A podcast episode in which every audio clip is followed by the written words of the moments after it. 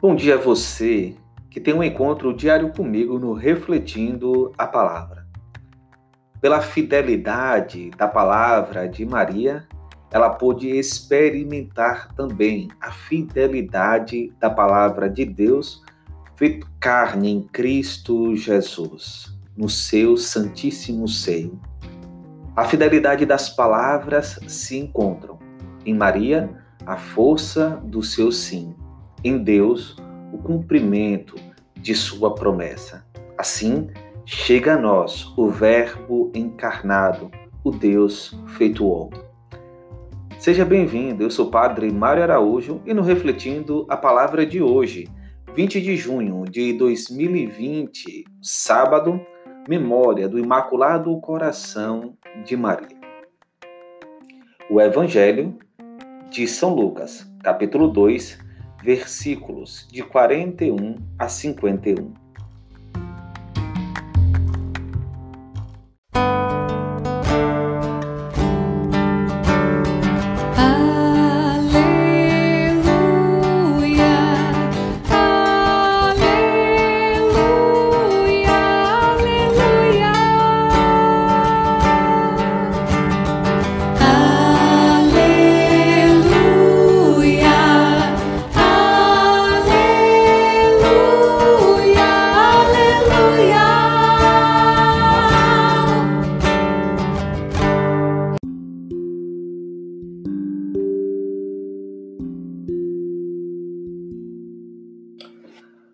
O Senhor esteja convosco, Ele está no meio de nós.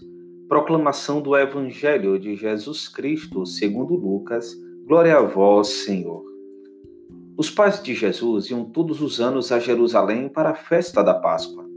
Quando ele completou 12 anos, subiram para a festa como de costume. Passados os dias da Páscoa, começaram a viagem de volta, mas o menino Jesus ficou em Jerusalém sem que seus pais o notassem.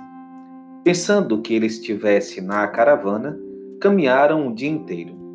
Depois começaram a procurá-lo entre os parentes e conhecidos. Não tendo encontrado, voltaram para Jerusalém à sua procura.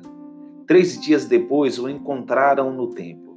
Estava sentado no meio dos mestres, escutando e fazendo perguntas.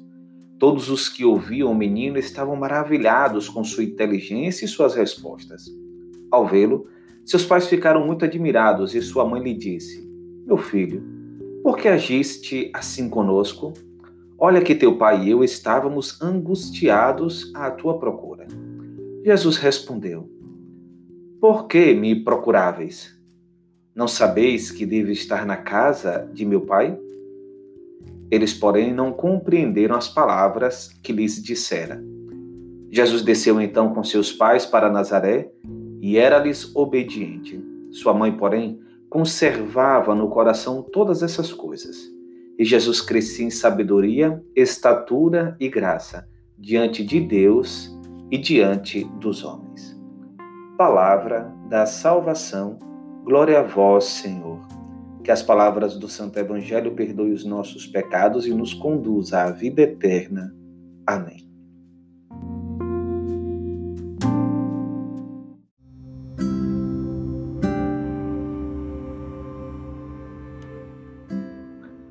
Celebramos hoje o Imaculado Coração de Maria. É pertinente celebrarmos essa memória um dia após celebrarmos o Sagrado Coração de Jesus. O motivo é muito simples para mim. É fácil imaginarmos as profundas semelhanças entre esses dois corações. Eles batem no mesmo compasso. No desejo profundo de nos assemelharmos a Cristo, temos a Maria como modelo fidedigno para isso Afinal de contas, a igreja nos ensina que ela é um modelo de discípula, é um modelo de seguidora. Recorrer à intercessão de Nossa Senhora é, de certo, assegurarmos um caminho válido para que cheguemos a Cristo. No Evangelho de hoje, vemos Jesus já revelando a sua especial relação com o Pai. Percebemos na experiência da resposta de Jesus aos seus pais: Não sabeis que deve estar na casa de meu Pai? A resposta de Jesus não é um ato de insubordinação aos seus pais. É já de início um convite a um refletir cristológico. É exercício de puro ensinamento, em que o Mestre vai nos revelando a sua identidade. Outro aspecto que quero destacar e que é muito caro para mim é o tema da obediência. Várias foram as vezes que já me referi a este tema nas minhas reflexões. No que concerne à obediência, temos sempre que tomar a vida de Jesus como exemplo para nós. Assim nos diz o Catecismo. Pela fé, o homem submete completamente sua inteligência e sua vontade a Deus. Com todo o seu ser, o homem dá seu assentimento a Deus revelador. A Sagrada Escritura denomina a obediência da fé esta resposta do homem ao Deus que revela. A obediência da fé, obedecer, ou audire, na fé significa submeter-se livremente à palavra ouvida, visto que sua verdade é garantida por Deus, a própria verdade. Desta obediência, a palavra desta obediência, Abraão é o modelo que a Sagrada Escritura nos propõe e a Virgem Maria, sua mais perfeita realização. A Epístola aos Hebreus, no grande elogio à fé dos antepassados, insiste particularmente na fé de Abraão. Foi pela fé que Abraão, respondendo ao chamado, obedeceu e partiu para uma terra que devia receber como herança e partiu sem saber para onde ia. Pela fé, viveu como estrangeiro e como peregrino na terra prometida. Pela fé, Sara recebeu a graça de conceber o filho da promessa. Pela fé, finalmente, Abraão ofereceu seu filho único em sacrifício. A Virgem Maria realiza da maneira mais perfeita a obediência da fé. Na fé, Maria acolheu o anúncio e a promessa trazida pelo anjo Gabriel, acreditando que nada é impossível a Deus e dando o seu assentimento. Eu sou a serva do Senhor, faça-se em mim segundo a tua palavra. Isabel a saudou, bem-aventurada a que acreditou, pois o que lhe foi dito da parte do Senhor será cumprido. É em virtude desta fé que todas as gerações a proclamarão bem-aventurada. Durante toda a sua vida e até sua última aprovação, quando Jesus, seu filho, morreu na cruz, sua fé não vacilou. Maria não deixou de crer no cumprimento da palavra de Deus. Por isso, a igreja venera em Maria a realização mais pura da fé. Busquemos fomentar, caros irmãos e irmãs, em nós a docílima vida de Maria. Mas busquemos fazer também em outro tema que Maria sempre me ajuda a refletir. Exercitar a obediência também no exercício do silêncio. Não nos deixemos enganar. O silêncio também é uma poderosa oração. Na era do barulho, o silêncio surge como dom precioso, e aqueles que o experimentam com fé tornam-se bem-aventurados. Cultivemos no dia de hoje um momento de silêncio de quem adora, de quem se prostra diante do seu Senhor e Deus e a Ele se entrega sem reservas. A adoração é a primeira atitude do homem que se reconhece criatura diante de seu Criador. Exalta a grandeza do Senhor que nos fez e a onipotência do Salvador que nos liberta do mal.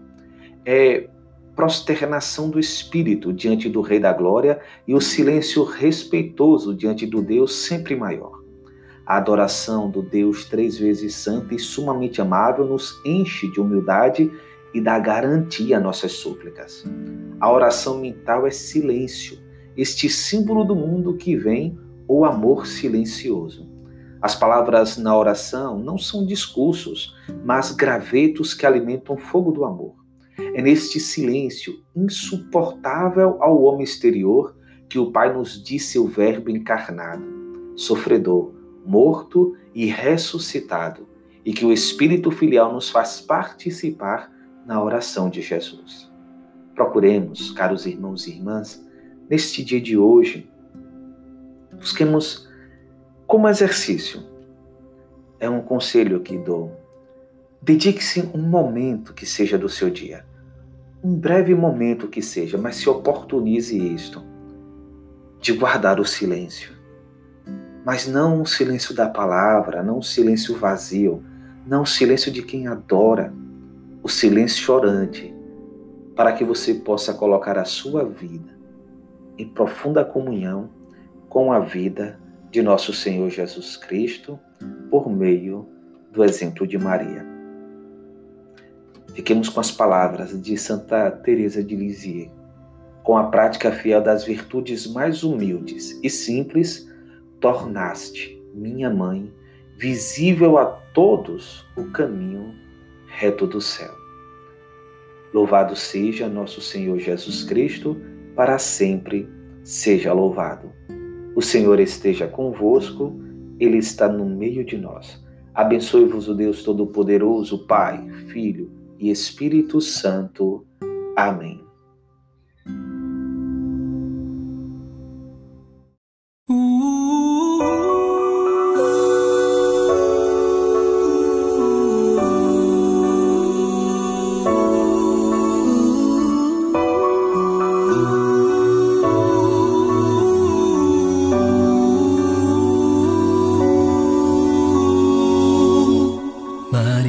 Tu sabias